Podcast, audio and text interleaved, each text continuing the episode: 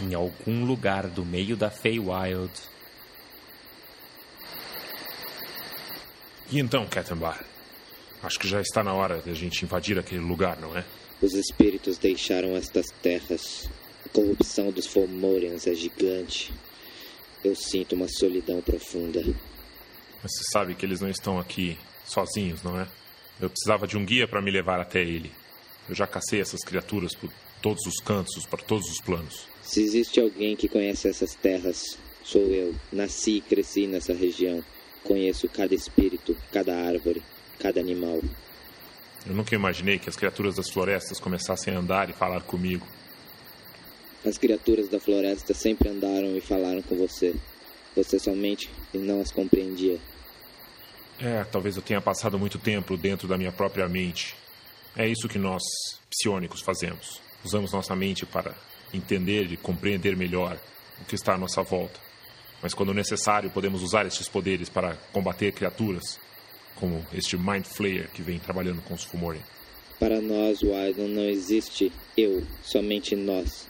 Imaginar uma criatura dentro de si mesmo, refletindo sobre seus próprios pensamentos, é pensar em nada, porque o mundo é um conjunto de todos. Você não é só você, você é parte de tudo. É, talvez se a gente tivesse sido menos egoísta, talvez tudo isso não tivesse acontecido. Mas está na hora de partir, o sol já está raiando. Você está pronto? Sim, os espíritos vêm até mim. Eles nos chamam para lutar contra esses malditos Fomorians. Então vamos. Vamos! Olá, jogadores e DMs! Estamos aqui para o episódio 40 do podcast Rolando 20. Eu sou Daniel Anandi. E eu sou o Davi Salles, de novo com vocês, galera.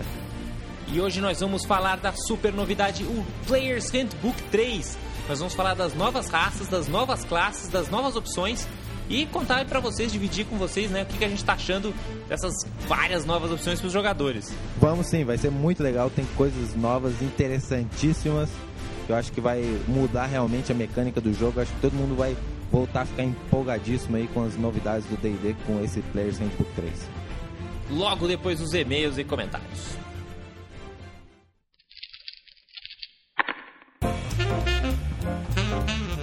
Bom, então estamos curtos aqui de recadinhos e, e e-mails da galera. Não recebemos muitos e-mails ah, com perguntas e comentários, mas recebemos inúmeras mensagens aí para nossa super promoção, Davi. Então o pessoal tem mandado aí seus encontros, seus personagens, tem tweetado nossa mensagem. Tudo isso para participar da nossa promoção. Eu sei que você não estava por aí, mas você, você ficou sabendo como é que é o esquema da promoção? Ah, claro que eu fiquei. É só você enviar um personagem completo com história e ficha Isso. para competir para o livro do qualquer um, um Primal. O Jeberon. Jeberon Não, é o, o. Jeberon. Isso. Então, para concorrer para o Eberron Player's Guide. Caso você seja um DM e já aí, Ou talvez- não, mas ou não, né? É claro, mas provavelmente se você já é um DM, você vai ter aí muitos artigos guardados nas suas anotações de aventura para mandar um encontro. Isso, é uma sugestão de encontro, você tem que mandar, ele tem que ter até 100 palavras. Então tem muita gente reclamando, mandando com maior, mandando com descrição de armadilha e não sei o que. O importante é você fazer um, um texto que cabe até 100 palavras, faz parte do desafio. Né? Então você tem que conseguir bolar uma ideia diferente, uma ideia, uma ideia de encontro legal, alguma coisa que saia aí do arroz com feijão de um D6 kobolds pra gente avaliar, né? Então eu e o Davi a gente vai estar durante essa próxima semana avaliando e no final da semana que vem a gente tem o resultado aí da promoção, né? Então quem, quem vai ser o vencedor. E se você também quiser, você também pode participar pelo Twitter. Você entra lá no post da promoção, twitta aquela mensagenzinha lá e você vai estar concorrendo também a uma aventura Cálice de Avandra em PDF. Vão ser 10 aventuras para 10 pessoas. Aí é, é sorteio mesmo, a gente vai sortear aleatoriamente. Então, para quem não é muito criativo, sempre tem a opção de ganhar pelo menos alguma coisa. né? E a outra coisa é que já está acabando o espaço para os encontros. Então, porque a gente falou que só iam ter até 50 participantes, porque senão também gente- eu e o Davi a gente não vai nem ter tempo de ler tudo com carinho, né? Então, corra aí quem quiser participar da parte de encontros. Para personagem ainda tem ainda tem bastante bastante lugares para quem quiser mandar. esse sábado também, Davi, é o Dia Mundial do D&D. É, parece que vai ser bem agitado. Acho que eu não vou poder participar de nada. Eu vou estar aqui em São Carlos e aqui não vai rolar nada, não. É, eu sei que acho que deve ter em Araraquara, com certeza vai ter em vários lugares aqui em São Paulo, vai ter também lá no Rio. Né? O Ian mandou lá sua tradicional mensagem chamando a galera para participar lá do Bob's Tijuca. Aqui em São Paulo vai ter lá na Ludus, Luderia, eu estarei lá participando, jogando aí com as classes novas do Player Sandbook 3 que a gente vai falar aqui hoje. Então, se você estiver ouvindo esse podcast na sexta ou no sábado de manhã, você ainda pode tentar ver o que está acontecendo aí na sua cidade e participar. Ah, uma, um, um, outro recadinho rápido é que o Marcelo Dior, lá do Voz da Terceira Terra, ele está fazendo um agregador de blogs de D&D quarta edição. Então ele está tentando pegar todos os posts de blogs que, te, que falem de D&D quarta edição, porque assim, no caso do Rolando 20 é mais fácil que todos os nossos posts são de D&D quarta edição, mas tem alguns blogs que só alguns porção de D&D. Então ele pega essa categoria, junta e coloca tudo numa página só e tudo num feed só. Então se você quiser assinar esse feed, você vai estar tá vendo tudo que está sendo produzido em português pelos blogueiros aí em termos de D&D quarta edição. Então vocês podem conferir aí, no, o link está no post também. E o último podcast, Davi, você ouviu? Você curtiu? Eu ouvi, sim, tava muito bacana. Eu queria dar meus pitecos enquanto você falava, obviamente, sobre a guerra de Eberron, um cenário que eu sou fanzaço. Foi, vai, foi vai ter legal. que ter a parte 2 ainda um dia. Então a gente faz aí a parte 2 juntos, acho que vai ser bem maneiro. E a primeira parte estava muito boa, você explicou bastante, detalhou bem os, os, os reinos sem, sem ficar muito chato.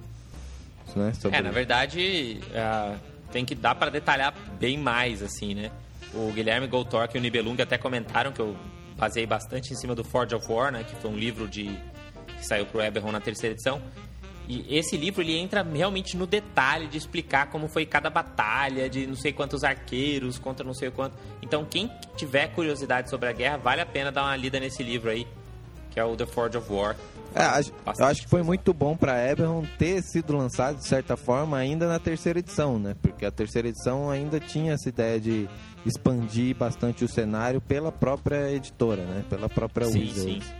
Agora na quarta edição, provavelmente, eu não sei, duvido muito que vai ter um cenário novo, novo mesmo. Mas se tiver, dizem, provavelmente. Dizem que pro ano que vem vai ser um cenário totalmente novo. Mas. Junto com Dark Sun? Não, Dark Sun é esse ano, né? Ah, é, verdade. Estamos em 2010. 2011 ainda vai ser, talvez seja um cenário totalmente novo, e 2012 é o cenário do fim do mundo, provavelmente. É, Muito cenário feio. É isso aí de recadinhos. Se vocês quiserem entrar em contato com a gente, já sabem, é só mandar e-mail para mim, anand.rolando20.com.br ou pro davi.rolando20.com.br. Vocês também podem ir lá visitar a gente no fórum TPK Brasil, onde tem o fórum que é o Total Podcast Kill Brasil, onde tem fóruns para todos os podcasts em português aí do Brasil de RPG, não só do Brasil, né, que agora tem até um, um podcast português que também vale a pena vocês conferirem, ok? E vamos então para as dúvidas de D&D.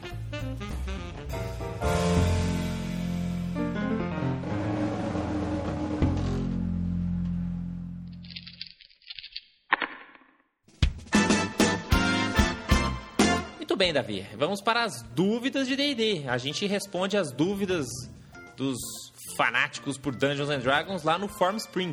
Quem quiser entrar em formspring.me barra rolando 20, você deixa sua pergunta lá e assim que eu tiver um tempinho eu respondo. Acho que a primeira pergunta que você até pode responder para os ouvintes, Davi, que muitas vezes a gente fala isso aqui e tem gente que não sabe. O que é um TPK, Davi? Cara, o TPK é quando a voa no ventilador. Louco. É, cara, TPK é quando todo é, mundo discussão morre. Discussão de relacionamento, assim? Não, é, é, seria como uma discussão de relacionamento, mas com São Pedro. Certo. Quando todo mundo morre e, e, já era, né? É o Total Party Kill, seria... A morte completa do grupo. Isso. Então, é básico, é, simples, é isso. Não isso, sobrou nem aquele clérigo pra nada. ressuscitar a galera.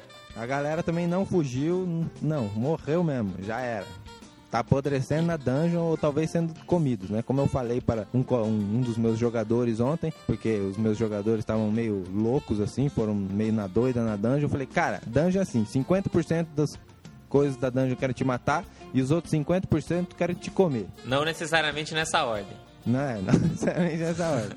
Então é, é perigoso.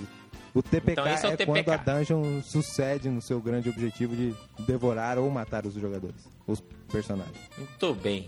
Uma outra pergunta que também é recorrente aqui, é, acho que vale a pena a gente comentar, que é o seguinte: eu devo, como eu devo anunciar que vai começar um skill challenge?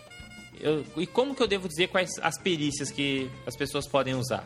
Eu respondi aqui no Forum Spring, mas queria saber qual seria a sua resposta aí, Davi. É, exatamente, né? Cada um vai ter sua resposta e isso vai depender não só do mestre, como dos jogadores que estão na mesa desse mestre e até da química que tem aquela própria campanha, né? Que às vezes uma campanha tem um, um gosto bem diferente de outros tipos de, de campanha. Bem, eu, no- nos meus desafios de perícia, depende do tipo de desafio também. Se for um desafio físico, né? Algo mais atravessar o deserto, passar pelas cordilheiras, coisas desse tipo. Eu geralmente eu falo, ó, tem tem, as, tem essas possibilidades e tal, você pode fazer isso para conseguir isso.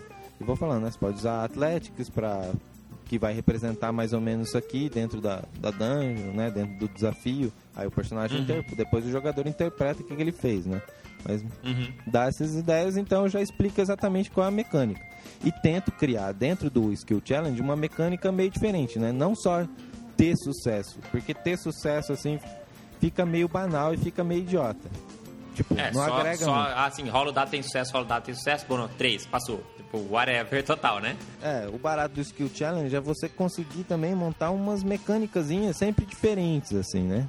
Ah, isso pode ser né? Montar uma perícia diferente, um, uma estratégia que talvez seja interessante, né? Talvez, né? É, ou mesmo, ou mesmo mini skill challenges improvisados, né? Tipo, teve uma situação lá no, no Escamas Negras lá, que a galera tava fugindo de uns monstros e eles estavam precisando fazer um ritual de teleporte pra fugir da, da, da base dos monstros lá. Então, teve uma galera que ficou segurando a porta. Então, e em geral, você não precisa ficar fazendo teste de skill. Mas o cara quis fazer mais rápido o teleporte. Eu falei, é bom, então vamos fazer isso tipo um skill challenge. A galera vai ter que ficar usando perícias físicas pra segurar a porta e ao mesmo tempo você vai fazendo uns testes de arcana pra não, não fazer sem errar, assim. E aí tinha uns esquemas que, né, ah, mas aí o cara tentou perceber a hora que os caras iam empurrar a porta. E aí você vai improvisando as perícias. Então, não necessariamente você precisa dizer todas as perícias pro seu grupo, mas você já pode dizer algumas que são óbvias, né? Ah, ó, vai ser Atléticos para segurar a porta, ou, ou, ou mesmo vai ser teste de força para segurar a porta. De repente você pode até inventar alguma coisa diferente. É, muitas vezes eu acho que também nem é necessário você dizer as perícias que podem ser usadas. Às vezes é interessante, entendeu? É, depende realmente da situação. Se, tipo, você não precisa falar a perícia em si, mas se os personagens, por exemplo, estão investigando, sei lá, estão viajando pelos esgotos de Charne e querem passar despercebido pelas, pelas gangues de, de criaturas que vivem lá embaixo. Sei lá, talvez o mago tenha lá esse- um conhecimento que, que você pode usar. Sei lá, você conhece pela história de Charne a arquitetura da parte mais funda lá. Você pode fazer um conhecimento de história para tentar identificar mais ou menos onde seria o caminho certo. Né? Então você Isso, fala, então, e aí você, inter- você interpreta que o sucesso aí, na verdade, é que vocês pegaram um atalho, por exemplo. É, você identificou, ó.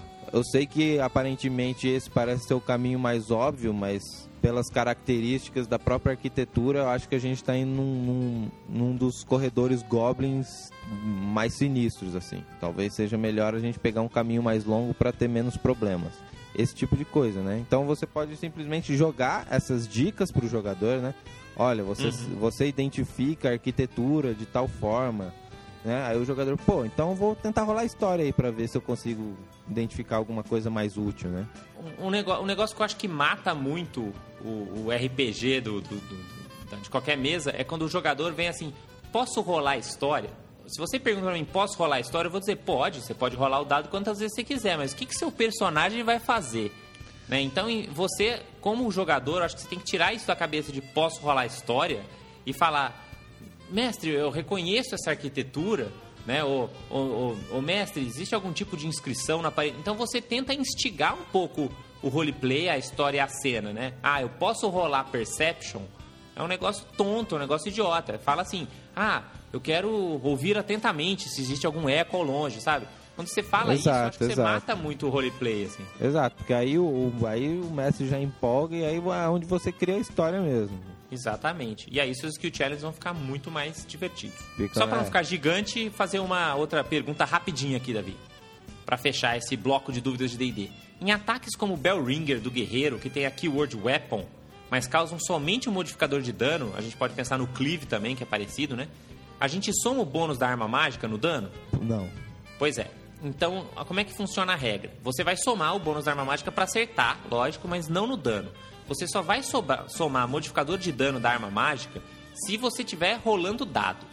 Né? Sempre que você está rolando algum dado, beleza, você pode somar um modificador de dano. Se é um dano fixo, tipo, ah, o dano é sua força, o dano é 3, o dano é um número que não é um dado, você não vai somar nenhum modificador. Vai ser só o valor que está lá mesmo. Beleza? Então já sabem, se quiser novas dúvidas, entrem lá no nosso Form Spring e vamos ao Players Handbook 3. E aí, Davi, vamos começar por onde? Esse Players Handbook 3 tem traz aí para como eu dei um resumão lá no post do, do Rolando 20, né? Tem raças novas, classes novas, novas opções aí de personagem, né? Fits, personagens híbridos e tereréu. E é isso. Vamos começar pelo quê? Pela seguir a Então, ordem do eu acho que mesmo? tem uma coisa mais importante que tem que ser o primeiro passo aí na- nessa discussão sobre o Players Handbook 3. Hum. Que é novo e acho que é muito mais crucial que classe e fit, que é o, o source, né? O power source, a fonte de poder psiônica. O que, que é a fonte de poder psiônica? Porque diferente do divino, que é um negócio mais fácil Racional, de compreender, assim, que tá cus- o psiônico, acho que é um negócio que é interessante a gente falar um pouquinho aqui do, do que, que é o o que, que é o poder psiônico, né? É, exatamente, porque quem quiser realmente usar o Players Handbook 3 nas suas mesas, assim como quem trouxe o Players Handbook 2, teve que aprender um pouco mais né, sobre a natureza, sobre os espíritos, né, sobre isso tudo. Quem quiser usar o Players Handbook 3 provavelmente vai querer aprender mais sobre esses poderes psionicos mesmo. É uma boa, boa lembrança tua aí, David. Então, Eu acho que, na verdade, o poder psiônico, ele tem... Eu acho que ele é um poder que vem da, meio que, sei lá, da sin- sinergia, assim, dos neurônios, da energia que faz gente, o cérebro funcionar, que faz o- a energia do- dos sentimentos, essa coisa mais cerebral mesmo. É, e não só a coisa cerebral das decisões lógicas, assim, mas também a questão das emoções, né? Toda aquela coisa da, da fúria, do medo, né? Acho que... E, e- e uma coisa diferente também, que é uma coisa muito interna, né? O poder psiônico, ele, ele é muito mais autossuficiente. Então, você vai imaginar... Por isso que ele até combina mais, né? Com um monge, com né, esses caras que ficam enclausurados, meditando e tal. Diferente da magia, né? Que é você usar um poder externo, né? É, o psiônico é, é, realmente é esse poder de, de, de compreensão do universo de uma forma muito superior a qualquer outra visão, assim, né? O psiônico, ele tem total conhecimento de si mesmo e ao conhecer totalmente a si mesmo, ele compreende a sua relação, acho que com o exterior. Então ele consegue alterar o exterior usando o seu autoconhecimento. De certa forma, acho que é uma viagem mais ou menos para esse lado. E outra coisa interessante também é, é como eles fizeram a ligação entre a fonte de poder psiônica com os Far Realms, né, com os reinos distantes. É, né, isso que é- que basicamente ele- os psiônicos eles antagonizam né, os reinos distantes como sendo exatamente o, o contrário dessa coisa da compreensão, né, da, da meditação, da, da, da autossuficiência, do autocontrole, com o caos mental, né, com o- o- a loucura mesmo do- dos reinos distantes. É, exato. E, e na, né, dentro da cosmologia aí do D&D, o, o psionico surgiu justamente disso, né? A gente pode até falar um pouco da história, então, aproveitando disso, da história dos que havia um, um, um portão, né, que ligava o universo normal, né, os realms, junto Plano com o- primário aí. é, junto com o Fire Realm. E era um portão aí meio metafórico, ou meio né, divino. Ou de divino. verdade, vai saber, né? Ou de verdade, né? D&D. Mas... E ele era protegido por um, por um guardião que não era nem divino e nem primal. Ele era uma criatura que não era nenhum do outro e, e talvez fosse muito... Compreendia talvez os dos dois lados, né? Tanto o plano divino quanto o plano material, que eu acho que é muito ligado. O primal, acho que é muito essa coisa do material, né? Da vida, da, E o divino é muito ligado com o espírito. E o psionico talvez seja a compreensão do todo. E havia essa criatura que protegia os Fire Realms com, com os Realms. Aham. E, e na guerra do primal com os divinos, né, dos deuses com os titãs ou com, né, com as criaturas primais, Do caos elemental, basicamente. é, aí um dos deuses, não se sabe qual exatamente, foi lá e eliminou essa criatura, talvez. Né, Na verdade, três deuses primeiro olharam dentro do Fire Realm, que foi Pelor, Ion e um deus sem nome, que ninguém sabe quem foi. Aham. Pode até ser o mistério da sua campanha aí, se você começar a envolver coisas psionicas. E, e ao olhar, eles ficaram abismados com aquilo e, e prometeram, assim, com um acordo tácito, sem muito falatório. Sem assinar nenhum contrato. É, sem assinar nenhum contrato, que não iriam comentar sobre, ignorar totalmente aquilo para que pelo menos Ninguém as coisas fosse continuassem atrás do Fire tava. Realm, né? Só que aí na guerra entre o- os deuses e, e o caos elemental, eles li- o, um dos deuses, não se sabe qual, Um mas dos deuses, não se o sabe deus qual, sem né? nome, né? Pelo que se sabe, destruiu a criatura, que era muito possivelmente feita de energia psionica aí, Aham. e liberou os portões. E aí foi quando os Mind Flayers invadiram os, os planos É, os Mind Flayers e as outras criaturas É, bizarras os lá dos abolés, tudo- os Beholders, né? Os Abolé. E invadiram os planos. E aí, e aí é meio. Aí se rola um pouco de debate do, do, da qual é a natureza da fonte psionica, que se é da, da morte dessa criatura que se espalhou pelo universo, se é, se é um. um Um, um treinamento é. mesmo que se faz, né? Se é uma coisa que até as, as divindades já guardaram dentro de todas as, todos os cérebros aí, né? Esse potencial e tal. Ou se é uma própria coisa natural do, dos planos de, de né, como se fosse um anticorpo natural dos planos para combater os Fire Realms. O que acontece é que as né, começou a surgir os poderes psionicos a partir de então. Muito bem, então a gente pode já linkar toda essa história aí com a, as. Vamos começar com acho que as duas raças que tem um pouco mais a ver aí com essa questão psionica e depois a gente vai para as outras duas raças que já tem menos a ver com essa questão psionica. E o primeiro deles é exatamente os disciplinados e monásticos Gitzerai. Os Gitzerai são bem antigos na história do D&D, assim, né? A, a história diz que logo quando os Mind Flayers foram li- libertos, né, do Far Realms e começaram a atacar para todo lado, muito antes de vir para o plano primário, eles já começaram a vagar pelo espaço. Né? Até usando. Eles eram. Tanto os Gitzerai quanto os Mind Flayers, eles eram super presentes lá em Spelljammer. Então eles ficavam navegando pelo plano astral. E eles escravizaram uma raça, né? os, os, os Mind Flayers. E essa raça, depois de milênios aí incontáveis, conseguiu se livrar da escravidão dos Mind Flayers, exatamente porque começaram a desenvolver poderes psionicos. E eles se separaram em duas raças: os Gitzerai e os Gitianki. Os Gitianki, é, acho que dá até para comparar, dando uma bela dose nerd aí nesse podcast. Os Gitzerai estão mais para os vulcanos, assim, enquanto os, os Gitianki estão mais para os romulanos. Então, os Gitianki, que não é a nossa raça jogadora, são uns caras bem guerreiros, assim, brigões mesmo, sabe? Os Gitzerai não. Os Gitzerai, eles são disciplinados, eles são né, caras que gostam do autocontrole, da disciplina, né? São caras que acreditam muito na força interior, tem uma tradição de seguir os ancestrais, tem toda Uhum. essa história e de combater as criaturas do Far Realms, né? Porque não só os Mind Flayers quanto as outras criaturas lá, eles sabem, tipo, eles foram escravizados, existe essa questão aí de combater esses antigos tiranos, né? Eles lembram um pouco os Dragonborns nesse aspecto, né, de ser orgulhosos assim, né, dos seus ancestrais e de tudo mais. Só que os Dragonborns, eles, os ancestrais dele pisaram na bola, né? E os e os Gitzerai não, os Gitzerai, os ancestrais dele foram os que libertaram eles dos opressores. Né? Então acho que tem um aspecto diferente aí que vale a pena também.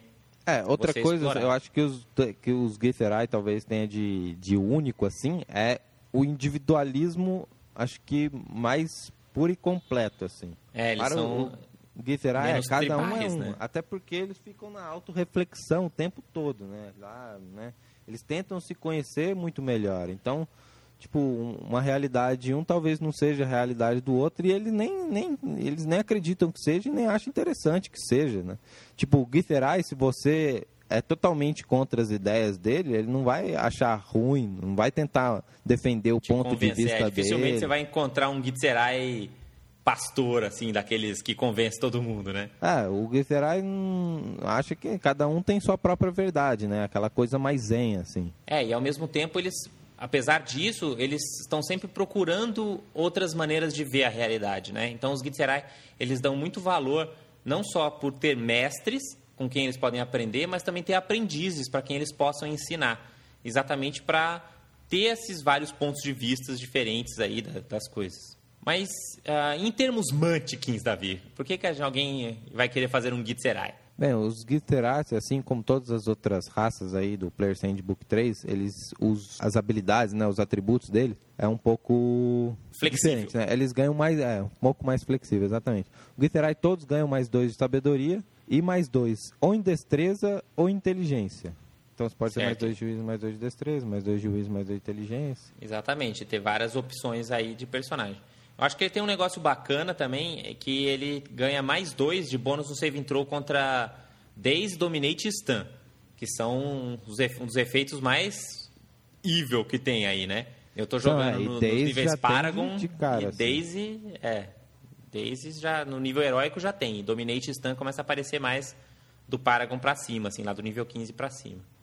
Então, se você é um cara que odeia do fundo do coração ficar sem agir, considere um Gitzerai. Eles também ganham um bônus de iniciativa e eles têm o Iron Mind, que é tipo um super shield de clérigo, né? É, exa é, exatamente. O interessante do Iron Mind é que ele é um, uma interrupção imediata.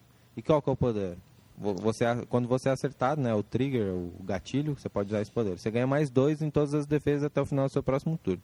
Como é uma ação de interrupção, né, uma interrupção imediata, você pode, se o mestre acertou por em cima ou por um, você pode usar esse poder e ele errou, basicamente. Exatamente. E qualquer tipo de defesa, AC, will, reflexo, isso que é bem é, bacana. É, para todos. Aí você aproveita, usa um second wind e você fica insertável. E shifta 3 né? ainda. Porque quando ele usa Second Wind, ele pode shiftar 3 o Gitzerai. É. Muito bem. Então esse foi o Gitzerai. Acho que esse é um dos que eu mais gostei aí do Player Sandbook novo. Foi um dos personagens... Eu sempre gostei do Gitzerai e dos Gitiank, assim... Mas enfim. Eu não, não tive muita experiência com eles. Você quer comentar um pouco então sobre o Shard Minds? Que é outra classe que também tem um pouco a ver com os psionicos? Claro. Bem, os Shard Minds, eles são energias psionicas puras, assim, seriam como criaturas feitas de energia psionica, basicamente. Isso é, é bem inovador e bem louco, então cria aí muitas especulações, né? O próprio Player's Handbook não vai tratar de todas as possibilidades do que você imagina que é um Shard Mind, mas dá uma ideia boa. Eles são meio que umas criaturas de cristal, né? Esse Shard aí, que são né, o, esse cristal é embutido de muita energia psionica, assim. Tipo, é um corpo de, de cristal que eles criam para habitar dentro, para aquela força psionica habitar. Exato. O interessante é que no Player Handbook, o, o Shard Mind, ele, ele protege, ele esconde a sua parte de nudez, que não faz o menor sentido para mim, mas que, whatever. Só é meio é, bizarro. Não, eu acho que é porque eles tentam, assim, como eles são relativamente novos, eu acho que eles estão, na verdade, estão só copiando as outras raças, assim, né? É, porque é, eles não precisariam ter uma forma humanoide, eles poderiam ser um, uma bola de cristal. Só que até para usar os utensílios e para, né, acho que para tentar se inserir nas comunidades, eles acabam copiando a forma física e também, né? Por isso que os, os Mind que tiver uma personalidade mais feminina copiam um corpo com né, curvas femininas. Não porque precisa ter isso, mas simplesmente porque ele está copiando o cara que está mais próximo. Mas a mesma coisa com roupa. Ele não precisa usar roupa para nada, mas, pô, todo mundo usa, só eu que vou estar tá sem? Deve ter algum símbolo e tal. Acho que é mais para se inserir, assim. É, e outra coisa, como eles são basicamente energia psiônica, né? Porque em si o Shard Mind é energia psionica. Ele usa esses cristais meio que para ser o corpo dele, né?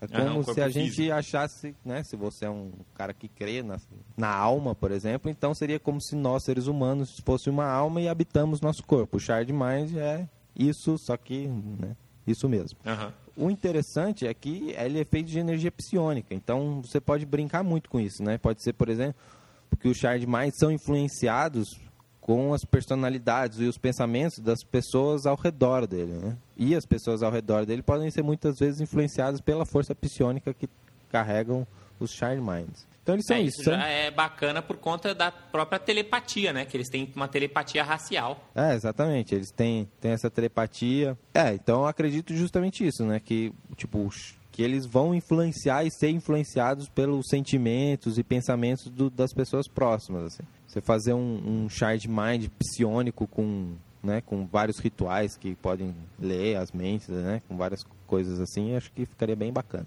Então, basicamente é isso, né? Ele é um, um, um golem, mais ou menos, um golem feito de energia psionica Feito de cristal, na verdade, né? Com energia psionica lá dentro. Com energia. É, feita de. Exato. É, é- é interessante que, assim como os Warforged, eles também são construtos, né? Então eles também não, não precisam comer, dormir, beber Exato. água, não podem É, ser afogados e tal.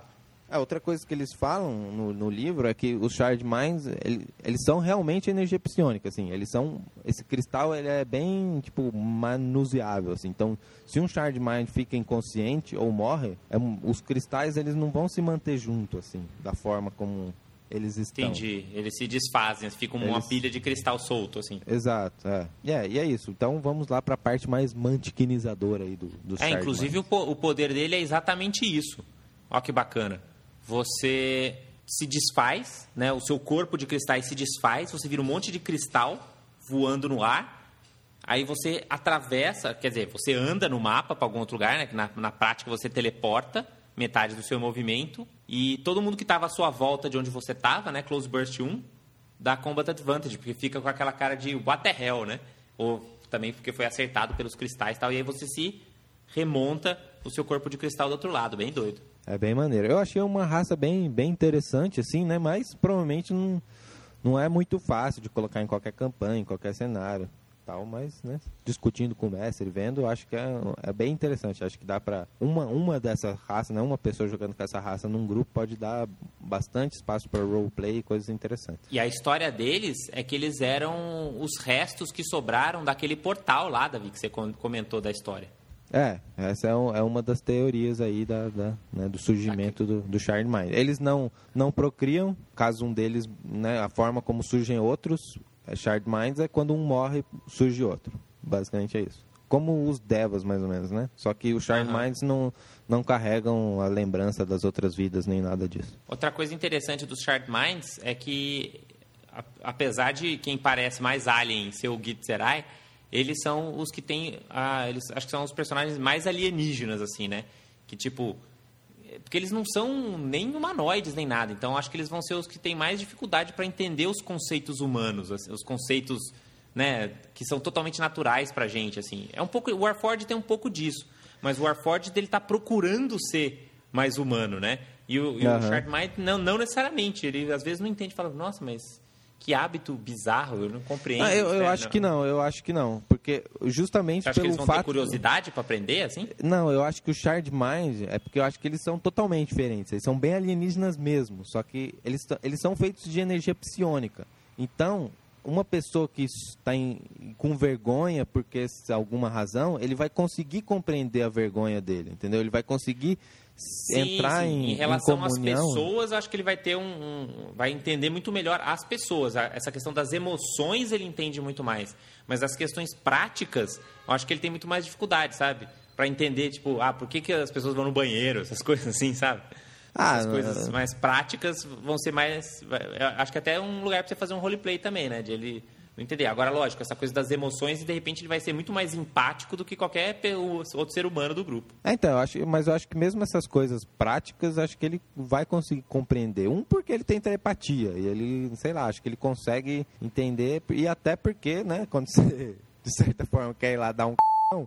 você tá pensando algumas coisas. Então ele compreende as necessidades fisiológicas, eu acho, mesmo sem tê-las. Acho que seria mais para esse lado, assim. Na minha, eu acho que o Shard Mind seria mais assim.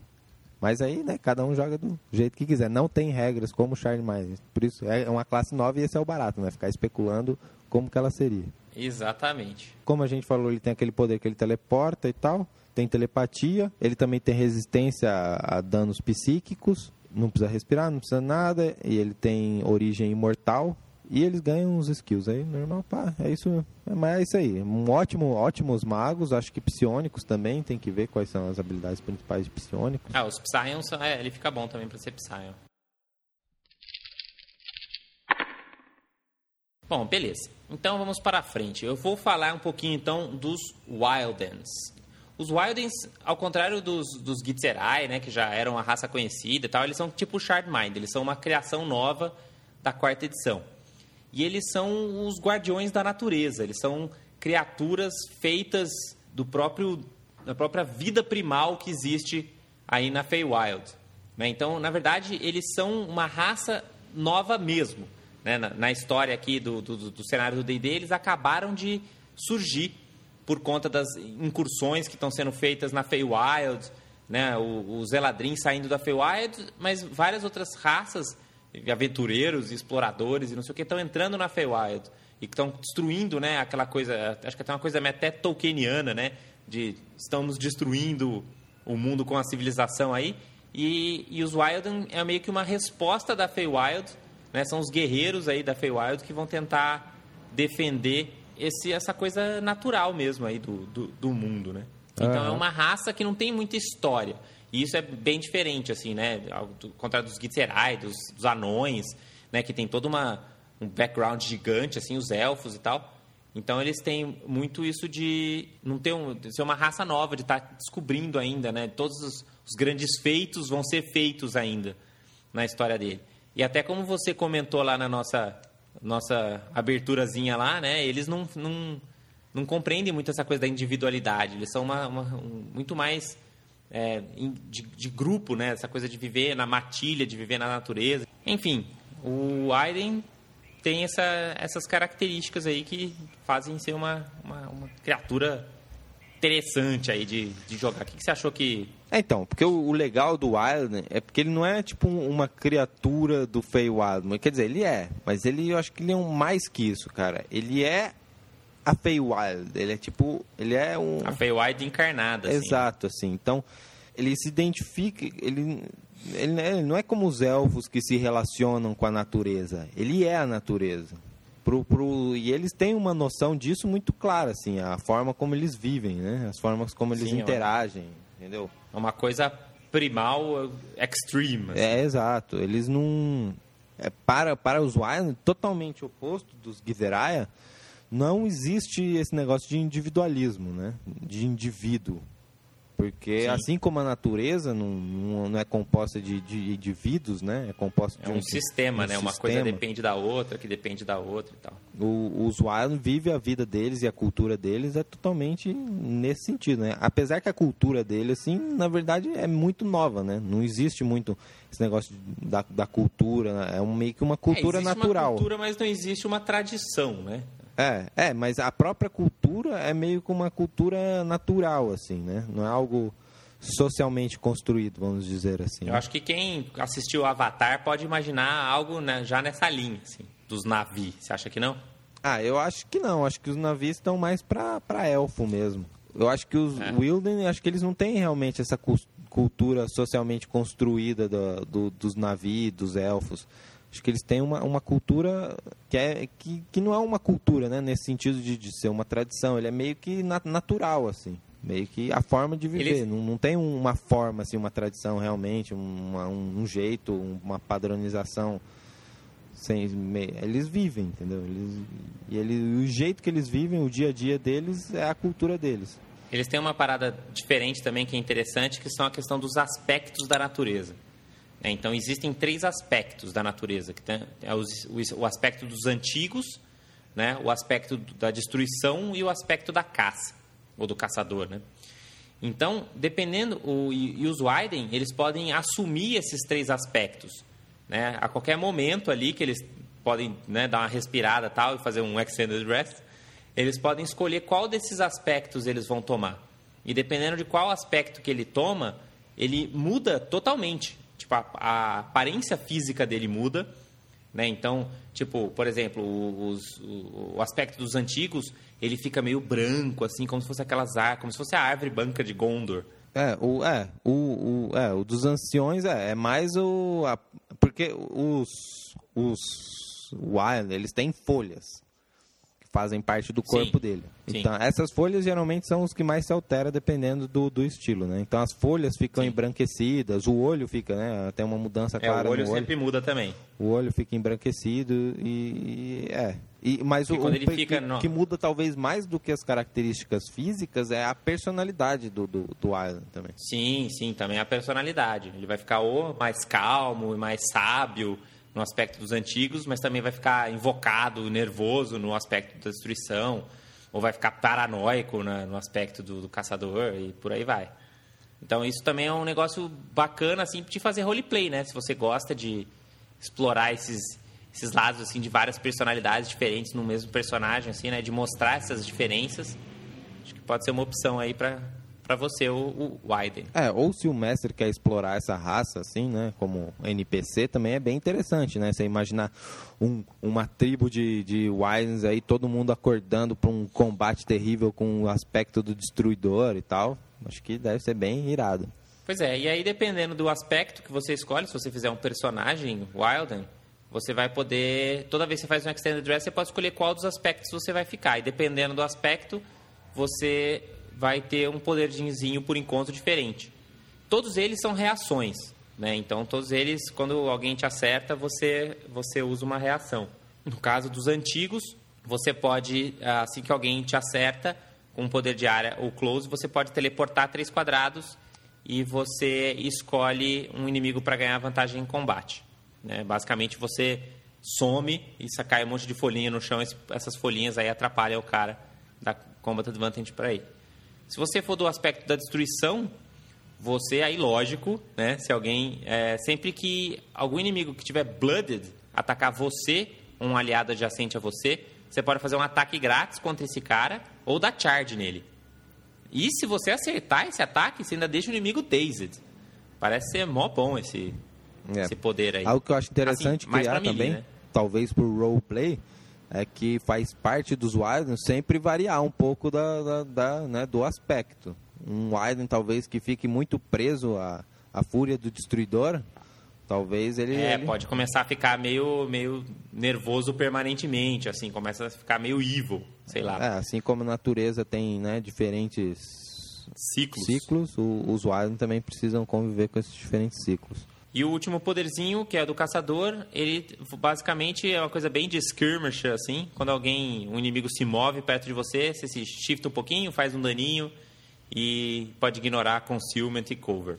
Mas é ba- bacana, acho que foi a primeira vez que eles inventaram uma, uma mecânica de ter vários poderes por encontro que vocês troca, né? Porque já tinha, como os genases, já tinham várias né, opções, mas que você pudesse trocar, acho que é a primeira vez. Achei que ficou massa. E quem que encerra nossas novas raças aí, Davi? Raça que encerra e é a raça menos nova, na verdade. Já grande conhecida de todo mundo, muito antes do RPG. É muito antes do RPG. São os Minotauros. E aí, o que, que os minotauros fazem de importante, além de morar no labirinto? Ah, os Minotauros também não mudaram muito do que a gente já conhecia eles, né? Eles continuam com o seu poder especial Goring Charge, que eles fazem um charge que derruba o inimigo, né? Provavelmente dá uma chifrada em alguém. Isso. Eles ganham mais dois de AC contra ataques de oportunidade, que eles provocam durante o charge deles. Então, mais difícil de acertar. E eles têm aquele poder bem legal, que é o Ferocity. Quando eles dropam para zero pontos de vida, ou menos, eles fazem um... Um último é, ataque, Um último assim. ataque, que é um Interrupt, né? Que pode né, ser interessante também. É, bem, o Minotauro, ele é realmente o, o oposto dos Githeraia, talvez. Ah, é. é Porque- Esses são os porraderia total. É, é. É, eles, não, não só por ser porraderia, né? Mas os, os Githerias são o- os caras que buscam o equilíbrio total. E os Minotauros são as criaturas menos em equilíbrio do universo de D&D, talvez aí. Rock and roll metal total. E É. antes que eu me esqueça, charge. É, então, porque eles são... Eles têm né, esse aspecto bestial e animalesco e, e humano, pelo menos os Minotauros bons, né? Os Minotauros Evil são aqueles que abraçam totalmente seu aspecto né, animalesco e, e vira aí os servos do Baphomet. Enquanto os Minotauros bons são aqueles que têm que conviver com o seu aspecto animalesco sem deixar ser dominado por ele, né? E esse... E as minovacas, Davi? E, e as minovacas? É, tem o desenho do Minotauro e de uma Minovaca aqui, mas essa Minovaca tá meio bizarra. Ela não devia ter várias tetinhas, assim? Não, ela tem, ué. Não, ela tem só. Bom, sei lá, ela só ela parece ter seios. Não, ela tem aqui. duas prepondas, assim, maiores. Mas ela tem várias Ah. ali embaixo. Se ela tivesse prenha, que é uma minovaca, né? Ela não fica grávida. Sim, sim, Aí, aí você ia ver que ela tem várias tetas. entendi. Ou não. Ou não, é. O D&D nunca foi de entrar muito nesse nível de detalhe. Porque, afinal de contas, se seu jogo é importante saber quantas tetas tem uma minovaca, você tá jogando o jogo errado, meu amigo. Exatamente. Exatamente. Mas esse é o barato do Minotauro, cara. Você quer jogar com um personagem que tem esse aspecto animalesco e tem que se controlar e, né, ele é um animal selvagem. Animais selvagens nunca são domesticados por completo, né? Então esse é, esse é o grande São os barato. bárbaros perfeitos. São as criaturas que às vezes de ficam mega alucinadas aí.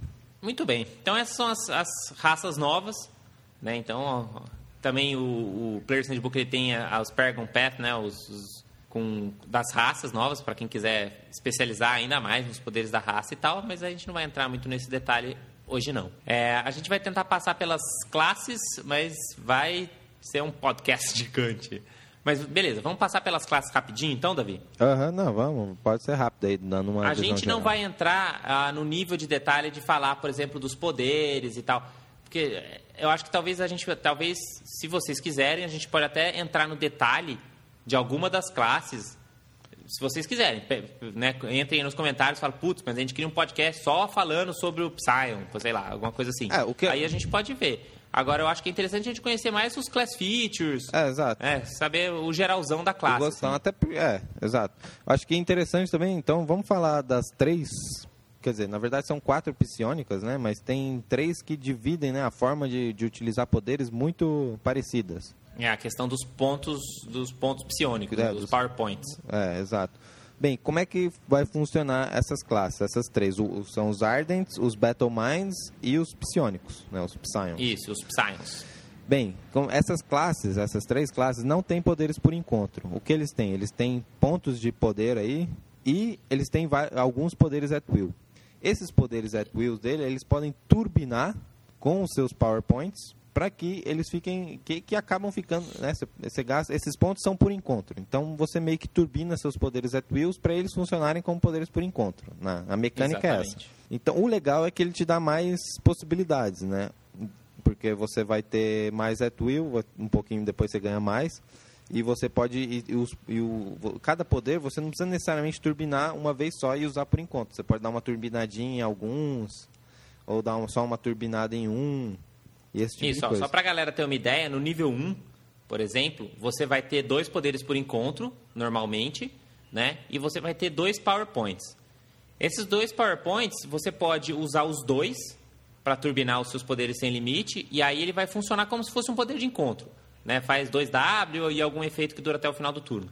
Ou você pode usar duas vezes um pontinho que ele dá uma turbinadinha no At Will. Ele não fica tão bom quanto um poder de encontro, mas ele já fica um pouco melhor que um poder At Will. É, pelo, né? pelos Então- poderes que eu li, assim, quando você dá aquele um ponto, ele geralmente é bem interessante para casos específicos, assim. Isso, situacional. É, assim, bem, né? bem situacional, que, que é bacana. E aí, quando, tipo, ah, não tem esses casos si- situacionais, eu vou lá e faço dano mesmo. Né? Dou, faço Exatamente, estrago. faz mais dano, enfim, faz, acerta mais oponentes. Então, e essas são as classes. Tradicional.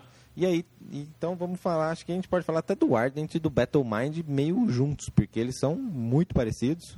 É, acho que o conceito do personagem, ele é um pouco diferente, assim. O Ardent, ele é o, o, o líder psionico, né? Então, só que eu acho que ele é, o- ele é, ele é o grande debuffer, né? Então, nesse aspecto, ele lembra um pouco o Bardo, né? Só que ele é muito mais focado em, em- em- você dar penalidade para os seus op- oponentes. É você estar usando os seus poderes psionicos para confundir os oponentes.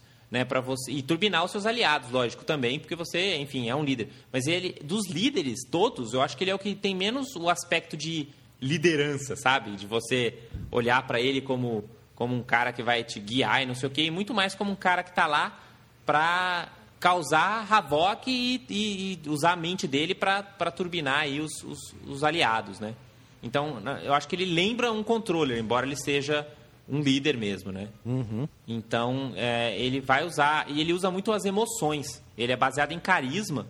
E ele usa muito essa coisa de deixar os seus aliados com mais vontade de lutar, né? Essa é até a explicação da cura dele. É que é mais parecida com a cura do Warlord, por exemplo, do que com a cura do, do clérigo. É, na verdade, é eu acho mágica. que o, o Ardent está bem próximo do, do Warlord. Na verdade, ele é um Warlord psionico, assim, né? Ele vai usar armadura, ele vai usar armas pesadas. Eu acho que ele é tipo um guerreiro, um, isso, um grande isso. general. pode ser por aí. Só que em vez dele ter ficado fodão na porrada que nem o Warlord, ele meio que ele teve um, é, teve um insight, assim, em algum momento da vida dele, sei lá, ele viu todo o exército dele esmagado, dilacerado por um dragão ou por um beholder, ele falou, putz, veio aquele insight assim, ele compreendeu o mundo e ganhou poderes psionicos, assim. E em vez dele dar poderes, quando a galera usa Action Point, né, que isso é o que faz o Warlord, o que ele faz ele é, é turbinar os ataques de oportunidade da galera. Então ele pode ou dar bônus para a galera se defender de ataques de oportunidade, ou ele pode dar bônus para a galera fazer mais dano nos ataques de oportunidade do seu grupo. Então, todo mundo que estiver perto do, do, do, Ardent vai ganhar aí esse tipo de bônus, dependendo do build. Né? Tem um build que dá defesa e outros que aumenta o dano. Que é interessante, né? É uma coisa bem de líder, assim, que lembra um pouco o Warlord também, né? Quando você tem um no grupo, você turbina todo mundo. Uhum. Além ele... disso, quais Fala, pode falar. Ah, ia falar do, dos poderes de, de, deles, né? O poder de feature.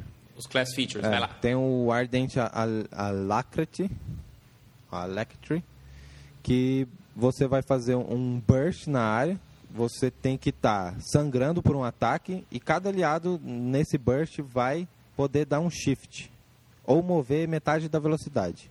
Isso. Se você fez aquele build de defesa, né, de dar defesa para a galera contra ataque de oportunidade, você também vai ter essa outra outro class feature que é meio defensivo também, né? É, que é junto, tipo, acho que você ganha esse quando você faz o build, é, quando você faz o build isso. mais defensivo lá, contra Exato. ataque de oportunidade. Tem o então outro... é, fiquei blooded, galera, se vira aí, vamos se né, movam-se e vamos arrumar uma nova, uma nova tática aqui no mapa. É, aí tem Agora, o... Agora, o outro é muito mais Mantic ainda. O outro é mais Mantic. Quando ele está sangrando, ele faz a mesma coisa, Burst 5, só que em vez de ser os aliados, são os inimigos. E esses, todos esses inimigos dão um Combat Advantage até o final do próximo turno. Tipo, você deixou o, o Ardent Blooded, beleza, tá a mesa inteira agora com Combat Advantage pra, né, senta a mão aí, galera.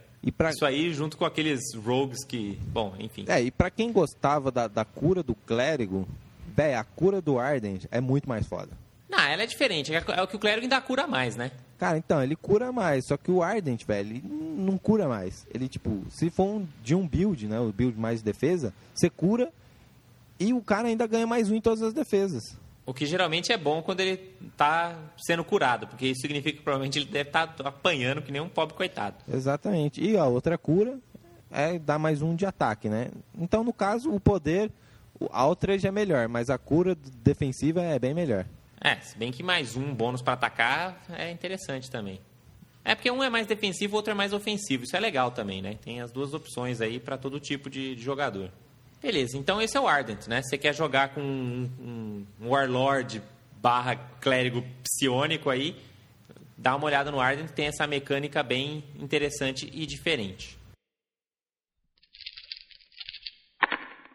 Você vai falar do Battle Mind pra gente agora, Davi? Ah, então, o Battle Mind, acho que o conceito dele é parecido aí com o do, do Ardent. Ele é um guerreirão, só que ele é um guerreiro psionico. Ele é um defensor, assim como o guerreiro, só que ele tem vários... Na terceira edição ele chamava Psychic Warrior, no livro dos psionicos da terceira edição. Então, então ele vai ter vários poderes que vão ser de, de defesa. O legal é que esse um, uma, né, a marca dele, ele pode usar o poder né, os psionico power points lá, os pontos de poder psionicos, para turbinar uhum. a própria marca. Isso eu achei legal, porque em vez dele marcar uma criatura, no caso ele turbina um pouquinho e marca duas.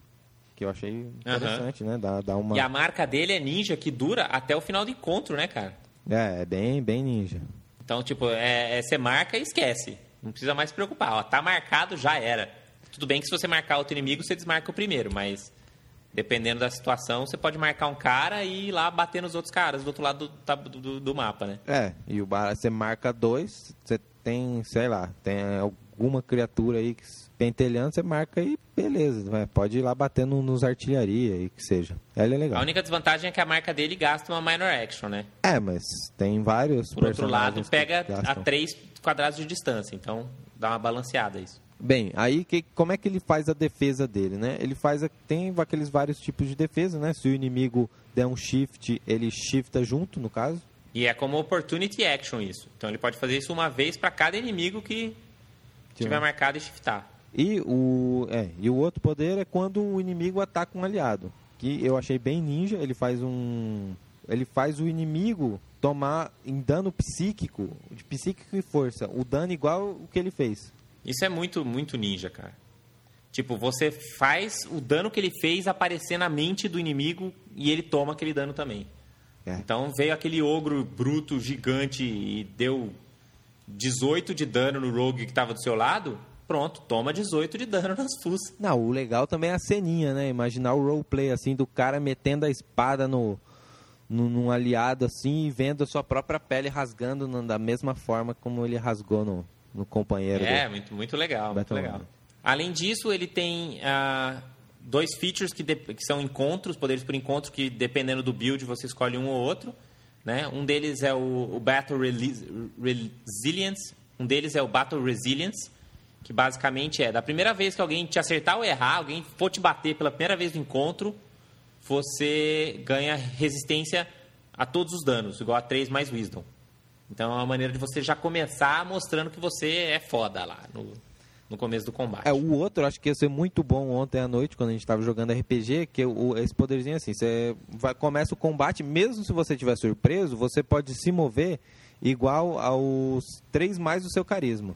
Então, né, o pessoal que tinha lá Então, um se você perdidão- rolou a iniciativa e você tá num lugar ruim, né? E lugar ruim significa longe dos strikers, você já pode, antes do combate começar, já chegar um pouco mais perto. É, o legal Ah. é que o Battle, o Battle Mind, por ser Defender, ele pode chegar e mesmo se ele estiver junto com o grupo dele, já pular pra lá pro controller dos inimigos, né? Bem rapidão. Pode ser assim, também. Já chega, pode anda ser. três, sei Não lá. é à toa que três. chama velocidade do pensamento, né? Esse poder. É. E esse aí é o Battle Mind. Parece ser bem massa esse Battle Mind. Acho que eu vou tentar pegar o Battle Mind amanhã lá no, no Game Day, se tiver ainda disponível. Bom, e aí nós temos então um clássico que retorna à quarta edição, que é o Monge. Né? Um, um clássico striker. Aí muitos acharam que ia ser o primeiro controlador marcial, né? Mas ele é um striker psionico. E ele chega com seus punhos e senta a mão na galera, né? Ele, apesar de ser psionico, ele não usa o esquema de PowerPoints. Ele usa um outro esquema de disciplinas, que é bem interessante. E basicamente é isso. Ele vai usar sua mobilidade para chegar junto dos monstros e sentar a mão com vários ataques diferentes. Ele é um pouco mais frágil, né? Então ele tem poucos pontos de vida, assim como os outros strikers, mas ele só usa cloth, né? Vai usar o seu kimono de batalha aí ou coisa parecida. É, a defesa dele também não é muito alta. A defesa não é muito alta, por que você diz isso? Ah, porque antigamente tinha aquele negócio de somar sabedoria, né? E todo mundo pensou, putz, vamos mantiquinizar um monte na quarta edição. Só que ele veio e ele não... Não, mas de defesa ele até que é bom, viu, no final das contas. Porque, assim, os atributos dele é força, destreza e wisdom. É destre... Na ordem, né? Destreza, força e wisdom. Então, é um de cada defesa. Ele ganha mais um de fortitude, mais um de reflexo, mais um de will. E se ele estiver usando Cloth Armor, ainda ganha mais dois de AC. Né? Então, como... E ele vai somar destreza no AC também, não... não- ele não vai ficar ruim de defesa. É, mas não vai ficar bom que nem ele era antigamente. Ah, é, não vai ficar roubado igual era o monge da terceira edição, com certeza. Então ele também tem vários tipos de, de monastérios diferentes aí que ele pode estudar, né? Mas eu acho que pra gente falar do monge, a gente tem que falar também de uma mecânica nova, que é o implemento novo que vem com, a, com o Player Handbook 3, que é o foco Ki, né? O Ki Focus. Além dele e do assassino, tem mais alguém que usa? Ah, não sei, talvez o Kuni Priest, não sei, vamos chegar lá. Eu acho que é só, acho que são só eles dois mesmo. O assassino eu vi, né? Ele foi, acho que, sei lá, botaram o Ki só pra Pra já dar um preview, já dar assim, um da preview, mas tá aí o monge também usando Key Focus. Tá, então pra, vamos explicar para a galera como é que funciona esse Key Focus. O Key Focus é o seguinte, é uma técnica que você aprende que você usa melhor a sua arma. Você usa aquela técnica para sua arma funcionar como se ela fosse uma arma mágica. Então, mas o que é o Key Focus em si? O Key Focus em si pode ser um livro que te explica como praticar aquela técnica, pode ser um cristal psionico que te ensina essa técnica, pode ser um antigo medalhão que, enfim, é alguma coisa que vai te ensinar essa técnica. Pode ser, por exemplo, uma espada de madeira. Por exemplo, que você treina com ela e você aprende a técnica do key focus daquela espada de madeira e você usa com a sua espada de verdade. Por quê? Porque a arma em si que o monge vai usar vai ser ou seus próprios punhos ou qualquer arma. Ele pode usar qualquer arma como implemento. Né? Pode usar um, uma adaga, pode usar um, desde que ele tenha proficiência. Né? Então é club, dagger, quarterstaff, shuriken, spear, o que ele quiser, ou os próprios punhos. Não vai fazer muita diferença em relação ao dano, porque quase todos os poderes do monge são poderes de implemento. Então tem dano fixo, né? não é o dano da arma que importa. Ele até bate com um D8 em cada, em cada mão, mas geralmente os poderes já têm dano fixo. Então esse Key Focus, basicamente, ele é um, uma, como se fosse uma arma mágica que você aplica numa outra, numa outra arma ou no seu, nos seus punhos. Então você vai, seus punhos agora são mais dois, sei lá, imagina são punhos flamejantes. Então eles são mais dois e você pode transformar esse dano em fogo. E como diário você faz mais um D6 de fogo, sabe? Funciona igual uma arma mágica normal. Uhum. E, e, é isso. E aí você pode aplicar isso ou nos seus punhos ou em qualquer arma que você está usando. O lance é que mesmo que você esteja usando, por exemplo, uma dagger ou um quarterstaff, né, um bastão ou uma spear, você vai fazer o dano que está escrito lá no poder. Você vai estar tá usando a sua Spirit, usando as técnicas marciais ninjas que você aprendeu aí com seu com seu foco Ki. É, como a Nani falou aí, o, o, ataque desarmado do monge é igual uma espada longa, um D8 com mais 3 de proficiência. E aí tem dois builds de, de Mas monge. que você só vai usar para ataques básicos também, então tanto faz. É. Tem dois builds de, de monge aí. Um que vai ser os punhos de, de pedra e o outro que vai ser o respiração focada, focada. centrada. Bem, aí isso vai determinar o seu poder principal lá, que Kung vai ser o seu Flurry of Blows. Além de que um te dá mais um de fortitude e o outro te dá mais um de will. Então você compensa aí a sua defesa que tiver piorzinho. Uh... Ou mantiquiniza a outra, enfim. Como é que funciona? Esse, esse, esses dois, o Storm of Fist Flurry Blows e o Centered Flurry Blows, vão ser tipo é, vão ser golpes que você vai turbinar depois que você acertou o inimigo, né? É, na terceira edição, como é que funcionava o monge? O monge fazia dois ataques, um com cada mão, né? Na quarta edição, como é que funciona? Sempre que você bate uma vez, como free action, você pode bater de novo, né? E esse bater de novo não é um outro ataque. É você fazer um daninho a mais e ter um efeito. Então, se você for do Stone Fist, quando você bate, você causa um pouco mais de dano. Né? Então, você vai fazer um pouco mais de dano além do dano normal. É assim que o que o monk faz, o monge faz o dano extra de striker dele. É, o legal é, é, é bem bacana. O Stonefist é bacana porque ele, ele, ele né, acerta o carinha e depois faz outro ataque que basicamente só faz mais dano. Só que é, não faz outro ataque, você não precisa rolar dado nada, você é, só faz um só efeito. faz mais Pá, dano. O barato é que o Stone Fist, ele é o ideal para você lutar contra vários monstros, porque aí caso você acerte um e acerte o outro, o dano é maior do que se fosse acertar o mesmo com dois ataques. Exato, exato. Se você bate num segundo alvo que está do seu lado, você faz mais dano do que bater no mesmo cara que te bateu, que você bateu. E o Center Flurry of Blows, a diferença é que você pode dar um slidezinho no monstro. É, você dá uma empurradinha nele. Exato. E... Então é isso, você vai batendo, vai se ajustando e tereréu. E vem agora o outro lance que fizeram do monge, que eu achei muito maneiro, Ficou que é a, os full discipline, né? a disciplina completa. Que é realmente os ataques ninjas do monge.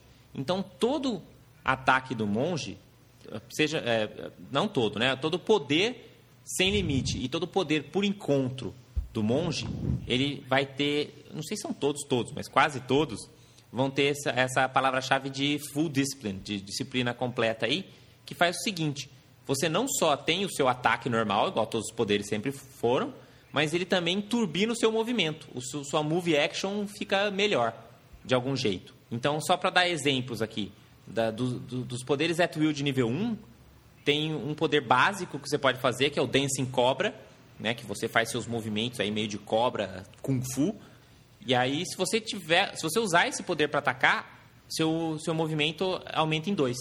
Então você pode ir mais longe para bater com ele. Se você usar a técnica das, das cinco tempestades, você pode. O seu movimento pode ser Shift 2, em vez de ser um movimento normal. Não, e é, esse poder aí é muito Mantic, esse Five Storm, por ser at will também. Porque esse move você pode fazer antes ou depois do ataque. E esse ataque Sim. acerta todo mundo em volta dele. Então ele pode dar dois shifts, entrar no meio da galera, fazer um dano foda em todo mundo. E depois ainda dar um shift.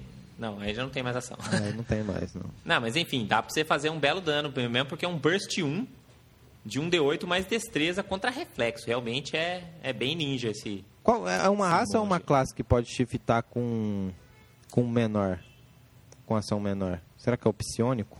Eu acho que é um fit novo. Não, não é? tem uma tem uma, cla uma classe eu acho que pode shiftar com minor ou será que é uma raça? Ah, é verdade, não, acho que é o Seeker. É o Seeker, verdade, o Seeker. Ah, então é classe que aí podia juntar tudo, fazer um negócio mega amante que sai shiftando, sai dando golpe em todo mundo. A não ser agora que também. Não, mas, mas, o Mon, mas o Monk é esse cara mesmo, é o cara que vai ter uma alta mobilidade para tudo quanto é lado, assim. Né? Ele não vai ter tanto dano, por exemplo, igual os backstab lá de 2d8 do Rogue, mas ele faz um dano consistente e, e ele bate muito. É, e ele então, bate em muitos também. Essa é a grande diferença. Né? Vários assim poderes como o mago é meio que um controller striker, o, o, o monge aí vai ter bastante de controller também, eu acho. É, ele, ele tende a ser um controller, assim como papel secundário. Mas é isso. O monge também é um que parece ser bem, bem massa. Bem, depois a gente tem os psionicos. Psionicos são os controllers aí. eles são basicamente magos psionicos, né? Em vez de controlar a magia, é ele controla a magia psionica, né? O poder psionico. É, eles são quase iguais magos mesmo, né? Inteligência, carisma e wisdom, usa cloth, usa orb, staff, é praticamente um mago é, só manda que ritual. com um cérebro mais gordo. Então, qual, qual que é o barato deles? É, quais são né, o class features dele? Ele tem dois builds também, né, que nem todo mundo, que é o focus em telecinese e o outro que é o focus em telepatia. Ah, legal. Os dois tipos já são interessantes. Bem, todos ganham um poder chamado... É o Distract e o Sentoth. É, Não, cada um ganha dois são, poderes. Eles são os né? telepáticos. É, cada, cada build ganha dois poderes. O, é, o telepático vai ter Distract e mandar pensamentos, enquanto Isso. o de telecinese vai ter Farhand e Force Push. Isso. Que que é, o é praticamente um Jedi esse psionico é, telecinético. É. O, o, é, exatamente, Jedi total. O Distract é um poder que você ganha Combat Advantage. Exato. E o mandar pensamentos é, é telepatia. Exatamente. O Farhand... Não necessariamente, só que não necessariamente para o seu grupo, né? Igual os Charmind. Com esse poder você pode falar até para os inimigos. É. O, e aí, né, no, no outro, no build de, de telecinese tem a Farhand aí, a mão distante, que funciona como a mão de mago, você vai mover objetos e tal, só que você não pode mover objetos, estão sendo controlados pelos outros e tal. A diferença é que o Mage Hands você pode levantar até meio quilo. E a Farhand você pode levantar até 10 quilos. Então faz toda a diferença do mundo. É. E esses poderes são por encontro, né? Não é são uma, at will. É, não é at will. Mas a Farhand é uma Mage Hand que fez musculação, assim, ficou mais... E aí tem o Force Push também, que é o outro aí do, do psionico de telecinese. Que é o Jedi total. Que é o Jedi, ele vai lá e empurra o cara. Um cara só. Só, empurra, só empurra um quadrado, mas já é o começo, né? Quando você chegar no nível épico, você já vai estar empurrando três, aí já tá ficando mais Jedi mesmo. Bem, e é isso aí. Os poderes dele vão funcionar com aquela regrinha de turbinar com os poderes, com, né, com os pontos de poder aí. É, e você vê que ele é bem, é, bem controller mesmo. Ele lembra bastante o mago em termos de poder. A única diferença é que, ao contrário do mago, eh, que vai ter um pouco mais de versatilidade na hora de escolher os poderes, o Psion ele vai ter maior versatilidade na hora de usar os poderes, né, por conta dos PowerPoints. Então você vai poder, ah, esse aqui vou, ah, vou aproveitar para dar um pouco de vulnerabilidade, ah, vou aproveitar para dar um pouquinho de, né, para ficar invisível, enfim, você vai usando os seus pontinhos para customizar os seus ataques. E aí a gente tem a classe divina nova, que eu achei bem legal, assim. Que são os, né, os clérigos de runa e os padres de runa, o Rune Priest. É. Sacerdotes das runas antigas, a língua dos deuses. O barato desse, desse, de, desse, desse clérigo, né? Desse, desse Rune Priest, é que ele pode alterar drasticamente a forma como a sua mecânica vai funcionar de um encontro para o outro. Por, Sim. por quê? Porque ele é o mestre das runas. E ele pode entrar em, em dois aspectos. O aspecto. Por enquanto. Até, até sair o, o Complete Rune Priest. É, ou Divine 2 aí. É, o Divine Power 2 com certeza vai vir runas novas. Aí tem o, né, para começar, eles fizeram algo bem básico, né, as runas de destruição e as runas de proteção. E aí o, os poderes do do Rune Priest aí, os poderes at will, acho que poderes por encontro também. Tá, os diários não. É, eles vão eles vão ser totalmente afetados e vai mudar muito assim. Rune of Destruction vai fazer muito mais dano e tal, enquanto Runes of Protection vai turbinar, vai ser bem mais líder, né? É, vai dar po- poder, po- sei lá, hit point temporário, vai curar, vai aumentar a defesa, vai fazer esse tipo de coisa. E destruição vai fazer mais dano, vai dar vulnerabilidade para os monstros, vai dar combat advantage pro grupo. É, e o, e o barato é que você pode entrar nesse estado em todo encontro. Você escolhe qual que você vai estar. Se você não começa em nenhum. Então você decide depois. Então você pode sentir o combate, sentir, ah, tem um montão de criatura que faz montão de dano, mas são fracas. Talvez se a gente fizer montão de dano aqui, vou pegar o Rune of Destruction, vai ser melhor pro combate. Mas não dura até o final do encontro, né? Você pode trocar a qualquer momento. Ah, é verdade. Ah, então tanto faz, né? Então você vai trocando aí enquanto vai jogando. Isso, você vai trocando, mas é interessante que- lembrar que é o seguinte: quando você usa o poder de proteção, você entra no modo de proteção. Quando você usa o poder de destruição, você entra no modo de destruição. E dependendo do modo que você tá, o bônus que você dá pro grupo é diferente, porque ele é um líder. Então, se você usou um poder de destruição, aí todos os, os caras que estão adjacentes a você ganham mais um para acertar. Se você usou o poder de proteção, todo mundo que tá adjacente a você ganha resiste 2. Então, né, de repente isso vai também vai te influenciar como que você vai usar os seus poderes. Ah, é, né? claro, claro. Tipo, então é, é- é bem interessante esse esse esse lance, né, de você ficar usando um poder. Pô, eu até queria usar o protection agora, mas eu prefiro manter o meu aspecto de destruição aqui para dar bônus para os meus aliados. E ele vai muito mais pro melee também, né? Porque como ele dá bônus pro os caras que estão adjacentes, eu acho que ele acaba indo muito mais lá para frente do que o do que o clérigo, por exemplo, que fica sempre a cinco quadrados, né, para trás. Se for o laser cleric. Tanto que eles até começam com o uso de escudo leve já. Acho que até com o intuito mesmo de jogar eles um pouco mais para frente no combate. Então, um dos, um dos builds, que é o Wrathful Hammer, além de ganhar acesso a armas mais poderosas, né, que são os martelos militares e as massas militares são bem, bem ninja aí, eles ganham um bônus que assim, quando eles tomam um ataque, eles ganham um bônus de dano naquele inimigo que causou o ataque neles, igual ao modificador de constituição. Que é bem ninja, né? Porque o seu personagem aí que nunca morre lá da sua mesa, quanto que ele vai ganhar de bônus de dano aí? Ah, Se ele é. fosse um desses. com certeza, se eu fizesse aquele meu Battle Cleric como um Rune Priest, ele ficaria bem, bem legal também. Ia somar mais 3 de dano. E o, ah, oi, sim. E o, ba- o barato que um é o Wrathful Hammer, quando ele toma dano ele fica furioso e causa mais dano, e tem o outro que é o a Defiant Word, A né? palavra do desafio. Exato. Que quando o inimigo erra, ele ganha esse bônus para dano, só que no caso é baseado em Wisdom. Aham. E nenhum desses danos são acumulativos. Beleza. A cura do, do Rune Priest é bem parecido com a cura do Ardent. Né? Você faz aquela curinha, só, só que ele não rola aquele 1d6 a mais. Né? O Ardent ele cura igual o Clérigo, ele já rola um d6 desde o nível 1.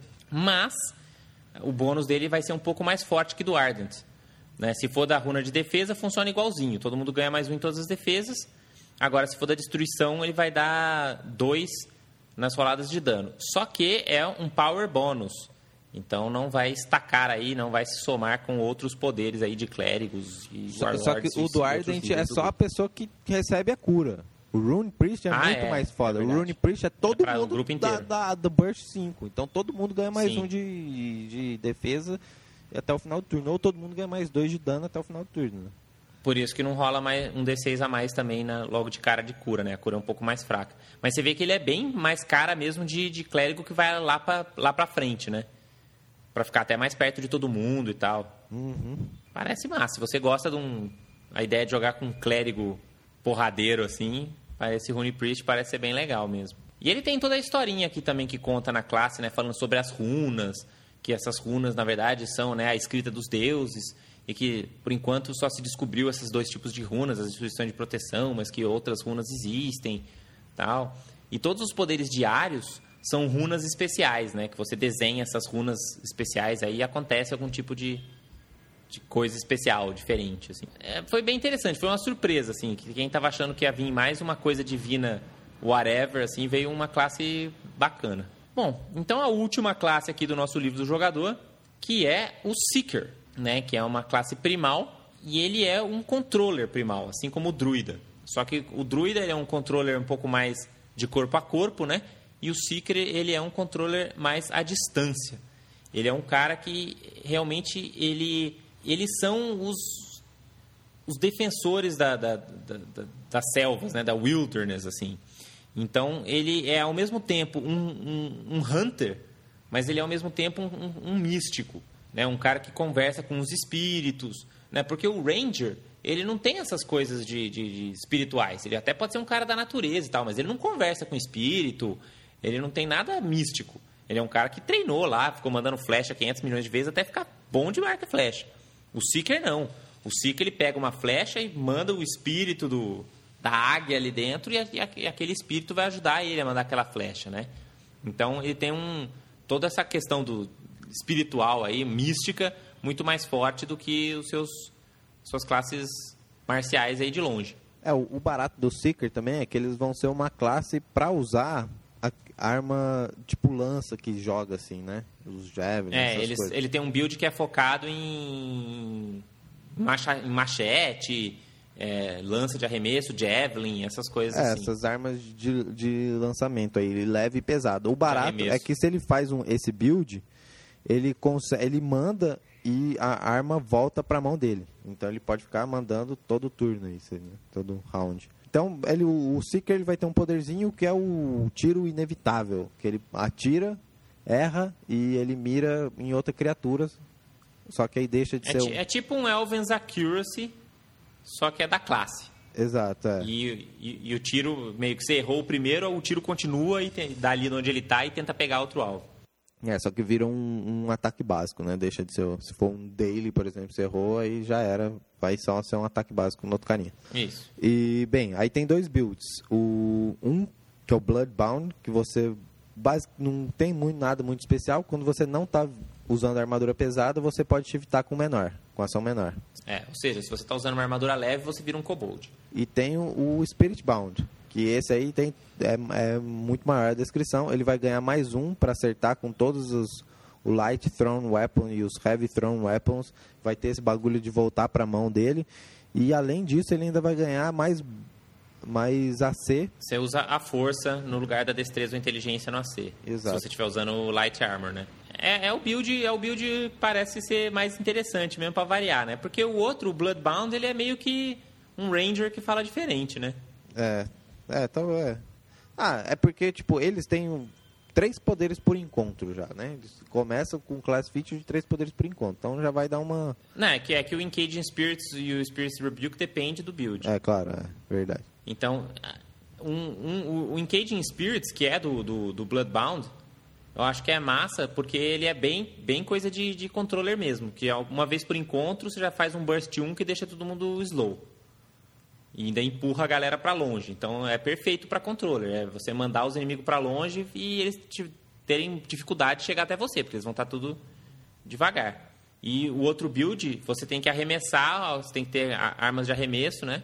E basicamente é se o cara tentar te bater no melee, você vai arremessa a sua arma no cara e empurra ele para trás um pouco. Então te dá um pouco de espaço para continuar usando seus ataques que vão ser tipicamente ranged. Ele tem um ou outro ataque melee só. E mesmo quando é melee, você vai estar tá fazendo melee com sua Javelin, com seu machadinho e coisas do tipo.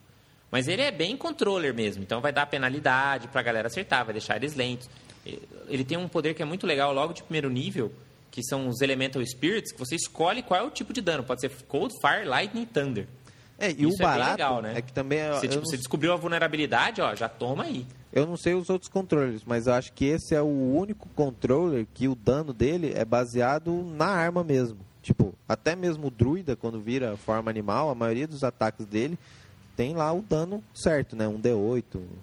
O legal desse, do, do sim, Seeker sim. também é que... ele, ele não é focado em... O Seeker é o controller que não usa implemento.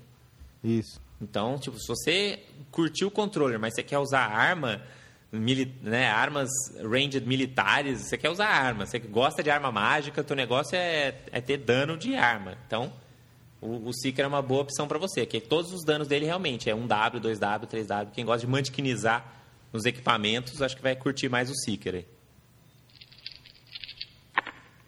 Muito bem. Uh, o pessoal até pediu aqui via Twitter para a gente falar dos personagens híbridos, mas acho que a gente vai ter que encaixar isso em algum outro podcast. Porque até porque os com... personagens híbridos, eles são meio complexos. São.